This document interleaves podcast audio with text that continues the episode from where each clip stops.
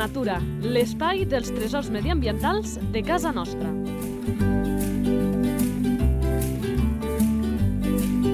Un espai conduït per Francesc Balanyà. Doncs som-hi, ja tornem a estar aquí presentant un nou exemplar, una nova espècie que trobem a la demarcació de Lleida.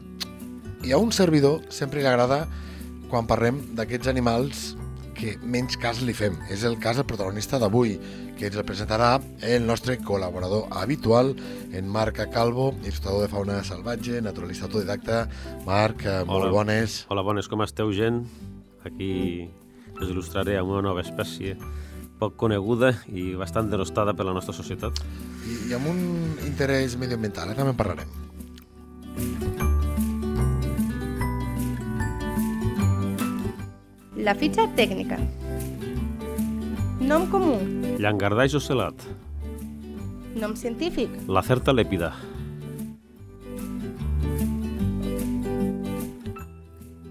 Esperança de vida. uns 6 o 7 anys. Alimentació. S'alimenta d'insectes grans, de tota mena.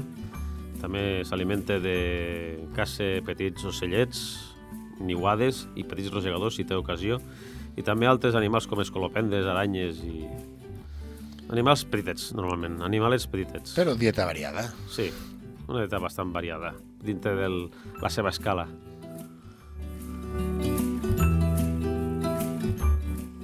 Hàbitat. Hàbitat. En ambients secs, sorrencs, assolellats, sobretot molt exposats al sol perquè és molt necessitat de tenir contacte amb el sol i bàsicament viu en àmbits mediterranis, no? des de subdeserts com el d'Almeria, passant per estepes com els Monegros, Castilla-La Manxa o les Bàrdenes i, bueno, i després continuen allà per boscos mediterranis i, i també a la muntanya mediterrània també, fins a salta alçada, fins a més de 2.000 metres pot, pot arribar a viure. Caram. I a part que, bueno, eh, això sí, el més important de tot és que sempre tingui exposició al sol. Fins i tot se'l pot trobar als llindars del bosc caducifoli, però sempre i quan amb vessants que estiguin assolellades i exposades al sol, en ambients que no siguin molt humits. Sempre defugeix de la humitat i de, l'ombra. Hem de recordar que els rèptils doncs, ja ho tenen, això, aquesta Exacte. termorregulació que depèn de l'exterior, depèn del sol, i per tant doncs, sempre tenen aquesta necessitat d'estar Mm. amb aquesta, diguem-ho així, connexió amb aquest gran astre i per tant l'hàbitat eh, ha de permetre que, que el cos no s'arrofredi i tinguis Mm. doncs, aquesta proximitat amb el, amb el sol.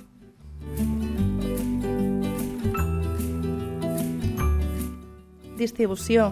Distribució per tota la península ibèrica, excepte per, per tota la província ibèrica, pel, pel sud-oest de França i al, i al nord-oest al, no, al nord-oest d'Itàlia també. Sobretot a la banda mediterrània o submediterrània i evitant sempre les zones alpines i la, cor- o zones com la cornisa cantàbrica, els Pirineus i els Alps, no? Pel tema de la temperatura corporal, bàsicament, no? Sí, per la, i per la humitat ambiental i pel fred. Clar.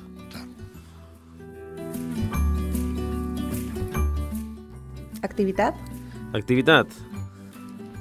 És un, necessita prendre molt el sol molt sovint, no? Per calentar-se, sobretot quan arriba poc, poc abans de la hibernació. Sobretot a la primavera i a la tardor. I, bueno, i dedica moltes hores i durant l'estiu es redueix, el, en bany, redueix els banys de sol. Clar, I- perquè sí. no li cal l'exposició directa, Sí. perquè segons a quin lloc no entenc que hi ha aquesta temperatura Mhm. doncs, alta que fa, per exemple, les Terres de Lleida, doncs fa que el lloc exacte on prendre el sol no sigui tan, tan important perquè la temperatura ja és, ja és elevada. Jo recordo de, de petit, Sí. primer que vaig veure, Mm. recorda, jo no sabia ni que existia aquest bitxo, eh, li direm així, recordo que era una excursió de campaments, de colònies, i el vaig veure damunt d'una pedra, no era a la plana de Lleida, en un lloc una mica més fresc, que estàvem d'excursió, vaig dir, però què és aquesta bèstia tan gran? Què és això tan bonic, amb aquests punts de color? I em va sobtar molt, perquè jo el que vaig pensar, sent un nen, era que a algú se li havia escapat un animal exòtic eh, d'aquestos. Vull dir que sorprèn si algú no l'ha vist, eh, aquest llangardaix ocelat. Sí, sí, i a part que, bueno, és un, és un animal que sobretot quan està en màxima activitat és a l'estiu. Totes maneres, també, si té poc aliment, també redueix la seva activitat, perquè necessita molt mantenir una temperatura òptima del seu cos. També és un animal que sempre està prop del seu cau, no s'allunya massa.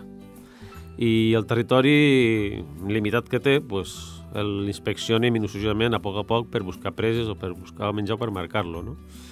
És un animal també que quan se'l persegueix, planta cara, es defensa, esbufegant i fins i tot mossegant i llança- i llançant-se a sobre si, si els molesta. De totes maneres, si veu que no pot fer res, comença a aixecar el cos del terra, el desenganxa del terra i comença a moure ràpidament les potes corrents cap al cau més pròxim i a la cua ben aixecada. El, el, cap, el cua i cap aixecat, sí, sí. Reproducció. La femella entra en a la primavera, a final de la primavera. I, bueno, llavors estan receptives i, els, i busquen els mascles. Els mascles eh, realitzen un combat ritualitzat que no arriben a fer-se grans ferides. Això dels combats entre els animals sempre Sí. ah, és un- és una tònica habitual. El o ser més bonic o aparentar ser més fort, tindre una, una habilitat més gran, o lluitar entre ells. Que Sí. a vegades no s'exclouen entre uns Que, i altres. sí, Eh? que moltes espècies no arriben a, a matar-se, tenen un límit. sí, sí. Se fiquen un límit per no arribar-se a ferir. I bé, doncs, es veu que el principal factor d'atracció entre els llangardaixos mascles i femelles és l'olor. És l'olor. I, bueno, i una de les maneres que tenen comprovar els llangardaixos mascles a les femelles és llepant la cloaca de la femella per saber si estan receptives. Oh, caram. Sí, sí. Pues posa uns 20 ous, enterra la femella, a cap de 3 mesos surten els petitets, i bé, llavors ja fan mig pam de llargada i s'independitzen ràpidament. Sí, sí. Salut de l'espècie. Salut de l'espècie. Pues com molt rèptil està molt vulnerable per alteracions del paisatge. És molt més... Els rèptils en general, i sobretot el llangarda i els ocelotes, són molt sensibles a qualsevol alteració del paisatge. Així com els animals mamífers o els ocells poden salvar molts obstacles volant o desplaçant-se a llargues distàncies o, fer, o saltant obstacles, els llangardaixos i les serps, com que són rèptils i no tenen tanta capacitat de desplaçament, són molt més susceptibles a la creació de carreteres o qualsevol mur o de no-res o infraestructura o neteja de bros, de, de marges, de camins o falta de, de, de pedregàs i roquissars per, per amagar-se i per prendre el sol. No? Per exemple, la pèrdua de murs de contenció de l'antiga de la agricultura tradicional pues era un molt bon refugi, per, oferia molt bon refugi pels, per tota mena de rèptils, no? I la destrucció i desaparició o l'abandó d'aquests murs de pedra ha perjudicat molt les oportunitats de refugi i, i de prendre el sol. A part que, bueno, que també la contaminació també els està afectant, amb els pesticides, perquè com que mengen principalment insectes, pues això contamina els insectes i per tant també afecta a la vida d'aquests llangardaixos. M'agradaria saber-ho perquè eh, segur que això podria haver estat així en el passat. El dubte és quan no és ara, perquè evidentment la paraula inocuo segurament és complicat amb, amb productes d'aquesta índole, però teòricament, i dic aquest teòricament, eh, els productes que s'utilitzen, els fitosanitaris, que la pagesia en lloc de pesticides prefereix dir fitosanitaris, eh, teòricament doncs aquestes qüestions les tenen, les tenen en compte, és a dir, que allò no es quedi amb una cadena alimentària. Per això també, i nosaltres aprofitem per dir-ho, els verins estan prohibidíssims. Per què? Perquè encara que pugui ser legítim raonable doncs, haver d'acabar amb alguna espècie, que la llei ho pot arribar a permetre, aquesta fórmula no és vàlida i està penada, a més de forma greu, perquè allò es queda a la cadena alimentària. I, per exemple, perquè la gent ens entengui, si es menja una rata, un verí, i aquella rata l'agafa una àguila daurada, per ficar un exemple així ràpid, doncs l'àguila daurada també acaba morint perquè el verí no desapareix. I per tant entenc, i és una suposició, que amb el tema d'insecticides això hauria d'estar controlat. No ho sé, eh? No ho sé. També faré la feina de, de saber-ho i explicar-ho en futurs podcasts. Eh? Però A més, bueno, ul- últimament el, un insecticida, un herbicida que està molt extès avui en dia, que és molt agressiu, és el glifosfat. Sí, de fet aquest, eh, si no vaig errat, el que passa és que és dels que està prohibit per Europa, però eh, Europa, si un estat membre ho reclama, va, fa una pròrroga del dia que comença a estar prohibit. Val? Quan s'autoritza, perquè és un estat membre que ho reclama, a Europa, i Europa diu sí o no. I entre els ítems que hi ha és que no hi hagi un producte substitutori al mercat, és a dir, que no hi hagi un altre element que faci la feina que fa allò i si no es fa aquella feina, doncs dir que allò suposa unes pèrdues importants per, per l'explotació. I amb el glisofat, eh, això sé que passava, sé que una campanya molt elevada i no sé quan estem d'aquesta pròrroga, si no m'equivoco, però poc li hauria de faltar per, perquè ja no hi sigui a, a molts jocs. Sí que és cert també que molts ajuntaments a títol particular, tot i que hi hagi aquesta pròrroga, Sí. per exemple, per parts i dins, han decidint no utilitzar-ho i buscar altres fórmules, encara que fossin molt més manuals, per determinades feines. Eh? Però sí que aquest és un debat que tenim Sí, també taula. havia el problema amb els neonicotinoides, que maten moltes abelles i, i, per, i per extensió molts insectes, i això és el que estava fent també perjudicant molt la, la població d'animals insectívors, no? I, bueno, suposo que, no recordo malament, va fer una, va fer una sèrie de campanyes fa uns 5 o 6 anys contra els nicotinoides, no? per el mal que fotien les abelles i pel greuge que provocava en el medi ambient i per la equilibri alimentari de, de la nostra... És que, de fet, de fet, amb el tema de les abelles, quan molt bé apuntes que hi havia aquesta problemàtica, diria que, era, o sigui, és ara el que dius, però crec que fins i tot el que passava és que s'havia detectat que havia una davallada molt important d'abelles. Recordem que les abelles són l'animal del món que més important pel que fa a la pol·linització, per mi segurament això de l'etiqueta d'important no agrada, però per la humanitat les abelles són els animals més importants que hi ha, un dia parlarem a fons, eh, 3 de cada 4 aliments que mengem són gràcies amb responsabilitat directa de les abelles. Recordem que Albert Einstein deia que si aquests insectes desapareixessin de la nit al dia de la Terra, a la humanitat ens quedarien 3 o 4 anys, per allò de la cadena, que desapareixen les abelles, desapareixen moltes mm, les plantes pel tema de la pol·linització, la gran majoria, per tant, si no hi ha plantes no hi ha herbívors, i si no hi ha herbívors no hi ha carnívors. Eh? No, no. Així, així de senzill. I sí que hi havia un problema, com deia, de que es veia que s'estaven perdent moltes abelles i es va especular i es va parlar sobre moltes coses que els hi feien mal. Segur que aquesta és una. Però crec recordar, crec recordar, i ho fico molt en parèntesis, que el problema més gran venia del cautxú, algunes qüestions de cautxú, però me podria equivocar, eh? però en qualsevol cas diria que aquesta situació també s'ha revertit, sigui una cosa o l'altra, d'aquesta disminució dràstica de les poblacions d'abelles, que és una qüestió molt important. I si això l'afegim a més, que els apicultors eh, amb les sequeres no es poden guanyar la vida, que hi tenen menys arnes, que hi ha gent que plega, doncs el problema és, és molt més seriós del que, del que un se pot imaginar. Eh? Les abelles és la base de la vida per, per molts llocs. Eh? A part que caldria remarcar que normalment se parlen dels problemes mediambientals i de la situació dels ocells i dels mamífers, però en el cas dels peixos, els amfibis i Sí, els, i els rèptils ho tenen encara molt més complicat, perquè tenen, depenen d'hàbitats molt concrets, d'ambients que passen molt desapercebuts a, a la vista del profà. I que si se'ls canvia una miqueteta, Sí, sí. ràpidament ho pateix l'espècie. Sí, no tenen llocs per de, desovar, per exemple, llocs per prendre el sol, territoris de, Sí, sí. de refugi Eh, de fet, i els, per amfibis, alimentar-se, per exemple, o per Sí. desplaçar-se. Sí, sí. dic que els amfibis són, són el grup d'animals més amenaçats del món, eh?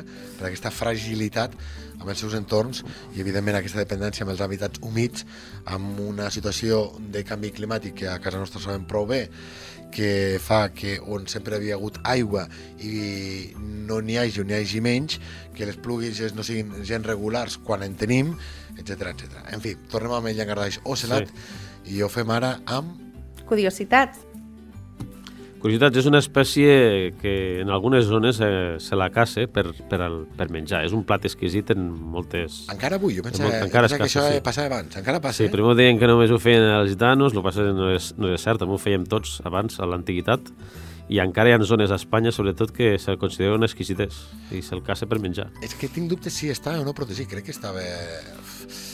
Sí, de totes maneres, Si està protegit, això no, no, no hauria de poder ser. si la caça... No sé, això de la caça és controversial, perquè fa molt des de sempre que se l'ha caçat, des de l'edat mitjana. Clar. Ja hauria desaparegut, no?, si fos per això. Però, en canvi, és un conjunt de factors el que està afectant actualment el llangardaix ocelat. És més aviat un tema de, de biotop. També de si se- se'ls consum excessivament, per supost. Ara miraré a veure si trobo el tema de la figura de protecció del, del llangardaix. Diria que ho és. Recordo una amiga quan treballava a televisió que a la seva finca, a Andaní, a la zona de la caseta Rec, m'explicava que sota sota de d'una tapa, que l'aixecava, i que allà n'havien n'havien diversos, que normalment són animals solitaris. Mm. I deia, no, no, no, diu, obres allò amb aquestes pantes perquè són bèsties grosses, eh? Sí. I que crec que m'explicava que li havien dit a son pare que ni si li ocorregués tocar eh, tal no sé què perquè aquell animal estava protegit. Per això deia que tinc aquest dubte, eh? Sí, podria sí. equivocar o es podria equivocar ella al explicar-m'ho Sí a mi. que, sí, sí que, sí que, sí, que- sí que, que gaudeix un estatus de protecció. I per la gent que pensi, ostres, un llangardaix per mi eh, són tots iguals. Com li diem, com identifiquem aquest llangardaix ocelat? Identificació a la natura. Per començar, és el llangardaix més gros que hi ha a Europa i el més robust. És un llangardaix robust i fort, amb el cap gros, amb la punta xata, bueno, arrodonida. És d'un color verd, normalment bastant llampant, eh, amb unes ocels, amb els característics ocels, per això en diuen ocelat, contornejats de negre, de color groc i blau, sobretot als laterals. Són molt patents en els jovens. També exemplars de color marró olivaci, amb menys ocels, i, bueno, bé, amb l'edat també van perdent aquesta intensitat de coloració celada i té, bueno, té una, una llarga cua mm, de base doble, molt doble, Sí, i gruixudeta, té una llarga punta. Sí que em diu eh, que, que és un animal que, que, que, està, que està protegit. Clar, Sí. sí. sorprèn i poder, per la gent que, que no ho sàpiga, ràpidament, a part del que diu el Marc, és que es veu com puntejat, com si haguessin puntets molt, molt petitets, eh? Sí. i al lateral sorprèn el color blau, aquestes taques d'aquestes blavoses, eh? Pots fer uns 65 centímetres de llargada, però se n'han vist de força més gros, sobretot en zones, en zones més càlides, com al nord de l'Àfrica i a, Andalusia. Se n'han trobat de més de 80 centímetres de llargada.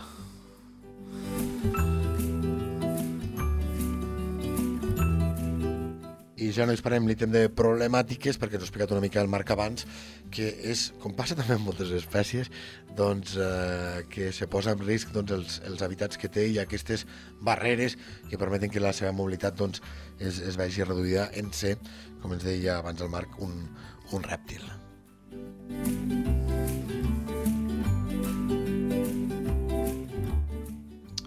Sí que és cert, Marc, que la setmana passada, la setmana passada, perdó, fa 15 dies, eh, quan venies, doncs, i ens agrada molt per això que vinguis a, a aquest espai, parlàvem de la mallarenga carbonera, que és un ocell que és molt bonic, que tothom Sí. fantàstic, però sempre dic en aquest espai que aquests animals que tenim una mica criminalitzats, o bastant, o que la gent diu, ai, me fa por, me fa fàstic, me fa no sé Mm. què, a mi particularment són els que els tinc més afecte i són els que Mm. més m'agrada que, que els puguem explicar, perquè segurament, si passa això, és per falses llegendes, per desconeixement, per distància, i de fet després també en parlarem al Sabies què, eh? però ja ens agrada tractar aquests animals més distants amb les emocions humanes, per dir-ho d'alguna manera. De fet, ara ens coneixerem perquè dic això amb la següent eh, secció.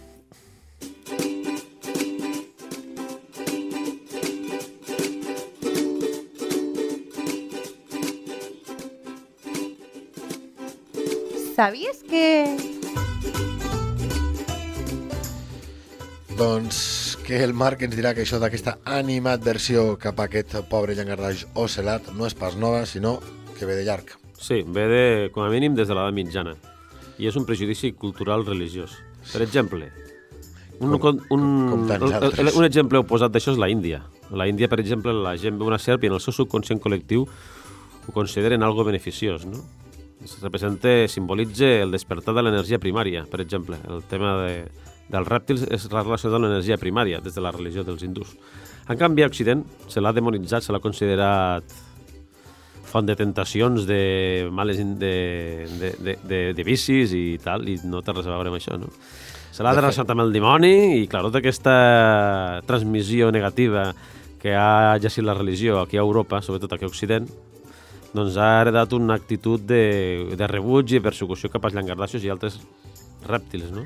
Sobretot el prejudici antirèptil està heredat sobretot de l'edat mitjana de l'emergència de, del, de les religions monoteistes.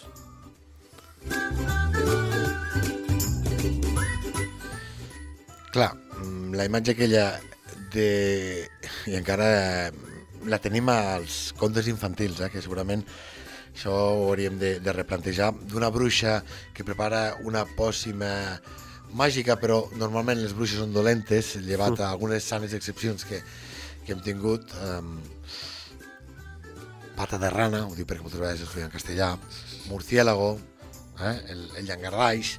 Llavors, eh, eren aquests animals obscurs, maleïts, dolents, que tenen, evidentment la serp, que evidentment tenen aquest parentesc amb la serp, al ser rèptils, a l'arrastrar-se, i que això doncs, té també inicis amb la Bíblia, amb aquest Gènesi, on eh, qui fa que arribi el pecat al món és aquesta serp que tenta a una beba que després doncs, acaba arrastrant a Adán, no? Clar, ja comencem, de que els rèptils eh, són així, doncs imagineu-vos amb aquesta edat medieval, medieval en què la religió cristiana eh, era l'ama i senyor de tota la moral. Sí, i és que malauradament no solament va recaure aquesta demonització sobre els rèptils i amfibis, també va caure amb tota mena d'animals salvatges, pràcticament, perquè els mussols...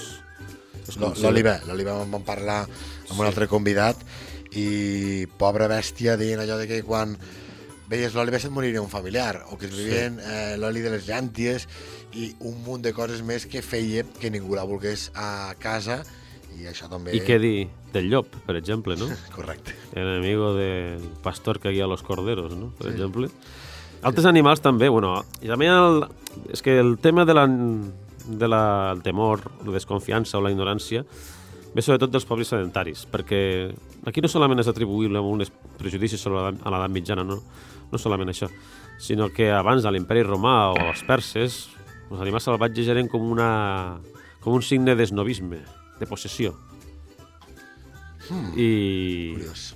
Sí, sí, i també de competència, de búsqueda de l'autofirmació, no? de, de, de búsqueda de poder. No? Si les, les civilitzacions antigues, abans d'arribar a l'edat mitjana, molts animals salvatges tenien com un repte. Els veien com un repte de poder. I caçava un lleó, Clar. caçava un tigre, Sí, sí, els sí, colissaus és- romans... Sí, sí. sí, sí. Sí, sí, o sigui, buscaven l'espectacular lo, pel, pel tema de, del, de la de l'esnovisme, però també de la competència, que això és més profund ja. La veure l'animal salvatge com un, com un competidor, no, això és propi dels pobles sedentaris. sí. Perquè el, els pobles que són recol·lectors el veien com un veí, no el veien com un, Sí, sí. com un competidor. Des de que l'home va començar a posseir, a posseir recursos naturals, veia tots els animals salvatges com uns competidors com, potencials o com Encara, algo... en, encara ho veiem ara. O com algo, Eh, sí. La pagesia encara ho veu ara, que és- si l'animal sí, li fa mal i pren d'això li genera algun risc. És un tema de... Quan se vol començar a fixar els, els recursos naturals com una propietat, no? Per voler crear, incrementar riquesa, a començar a haver aquests desequilibris. Absolutament. Alguna coseta més del llangardaix osserat, perquè me n'aniré a, a natura punta de llengua, que alguna coseta també també tenim, eh? Sí, bé, que fa diversos caus. Aprofita també els caus dels rosegadors. Hi ha molta, moltes espècies que tenen relacions simpàtiques en la seva acció... els aprofiten vol dir eh, els que estan abandonats o poden cohabitar? Sí, sí. Abandonats, més que no cohabiten tant. Són més de, de caus abandonats. I d'altres oportunitats, no? com els talussos de pedra o els munte- els munters de pedra.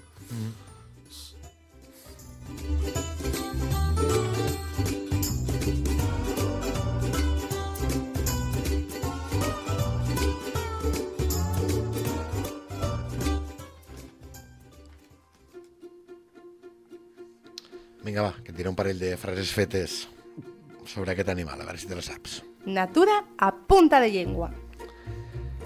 I li dic al Marc perquè sé que les coses naturals i, i en coneix una mica, però no sé si aquesta la sabies. No, Diu a veure. la sabidoria popular que pel mal de costat, oli de llangardaix. Ah, caram. Ah, caram. Mira, ja tenim una manera de- d'explicar de, també per què, si aquesta cita és eh, certa, si això s'aplicava de forma rigorosa, fil per randa, al peu de la lletra, per exemple, perquè se'l podia casar, no ho sé. Això ho diu una de les dites catalanes. N'hi ha una altra que diu pel març treu el cap el llangardaix i per l'abril acaba de sortir. Exacte. Surten al març, precisament. Perquè hivernen Sí, clar, naturalment. no ho que hem comentat, eh? No ho hem comentat. Per què? Doncs segurament la resposta la sabeu. Jo no ho he mirat, però el que dèiem de la temperatura. Són rèptils, unes tortugues. Toca passar aquesta època del fred, que és un eh, dels, penseu que les persones, doncs, la sang, entre les funcions que té, de distribuir, de distribuir el, per exemple, els aliments al, al cos, té aquesta funció de termorregulació. En el cas seu la cosa és diferent i, per tant, necessites aquest entorn, no? Arriba el fred, toca, doncs, aïllar-se i, aquí ens diu que pel març treu el cap a llangardaix i per l'abril acaba de sortir. Però amb aquest canvi climàtic, com sempre, aquestes dites populars, ja veurem si li tocarà canviar mesos i, i dir que pel gener o pel febrer ja comença a treure el cap, eh? Perquè No déu nhi quin clima que portem. En zones meridionals surt abans. Clar, clar aquestes biquidites són en català i s'acaben adequant. Havia alguns casos, crec que era amb el Falcó Pelegrí, que en parlàvem amb la Estània del Zoo del Pirineu, eh, pel que deia eh, la frase feta, tenia sentit en uns llocs de Catalunya en lloc d'uns altres. Tiro de memòria, podeu recuperar el, el podcast que, que deia, quan veus més falcons i tot, i era perquè arribaven els del, els del nord, els del nord d'Europa, perquè aquí no, no marxaven. És a dir, clar, no només és perquè sigui a Catalunya, sinó en quin punt de Catalunya això es diu, sí. perquè evidentment la frase té més o menys sentit, eh? I aquesta riquesa lingüística, per això ens agrada fer aquest espai que es diu Natura a punta de llengua, és perquè ens permet també conèixer una mica la idiosincràsia de Catalunya, no de, a terme general de país, que també, sinó també d'alguns llocs concrets. Eh? Doncs eh, crec que no ens ha quedat res per dir d'aquest llangardaix. Eh, Marc, com sempre, això de naturalista autodidacta... Autodidacta i pintor de fauna salvatge. Eh, sí, però me n'anava l'autodidacta, Sí, sí. que ens va molt bé a nosaltres perquè aquesta passió que hi posa el Marc doncs, es transmet Exacte. amb aquests podcasts i nosaltres la gaudim i fem que aquest auto, que a vegades sembla que és per un sol, doncs acabi sent compartit i li agraïm aquesta tasca de compartir aquesta informació dels nostres tresors medioambientals. Marc, com sempre, moltes gràcies. Moltes gràcies a tots i veig, xiquets, la pròxima, la pròxima difusió voleu gaudir de més posts i més explicacions sobre animals de tota mena. A més, el, que, el següent no l'avançarem ara. A mi particularment crec que és molt interessant. En parlarem amb el Marc dins de 15 dies.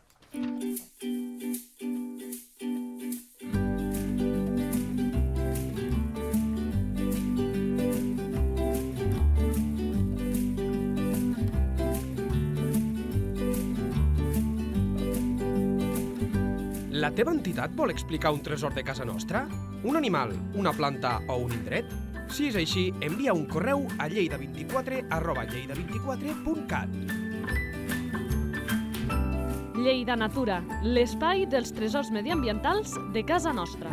Un espai conduït per Francesc Balanyà.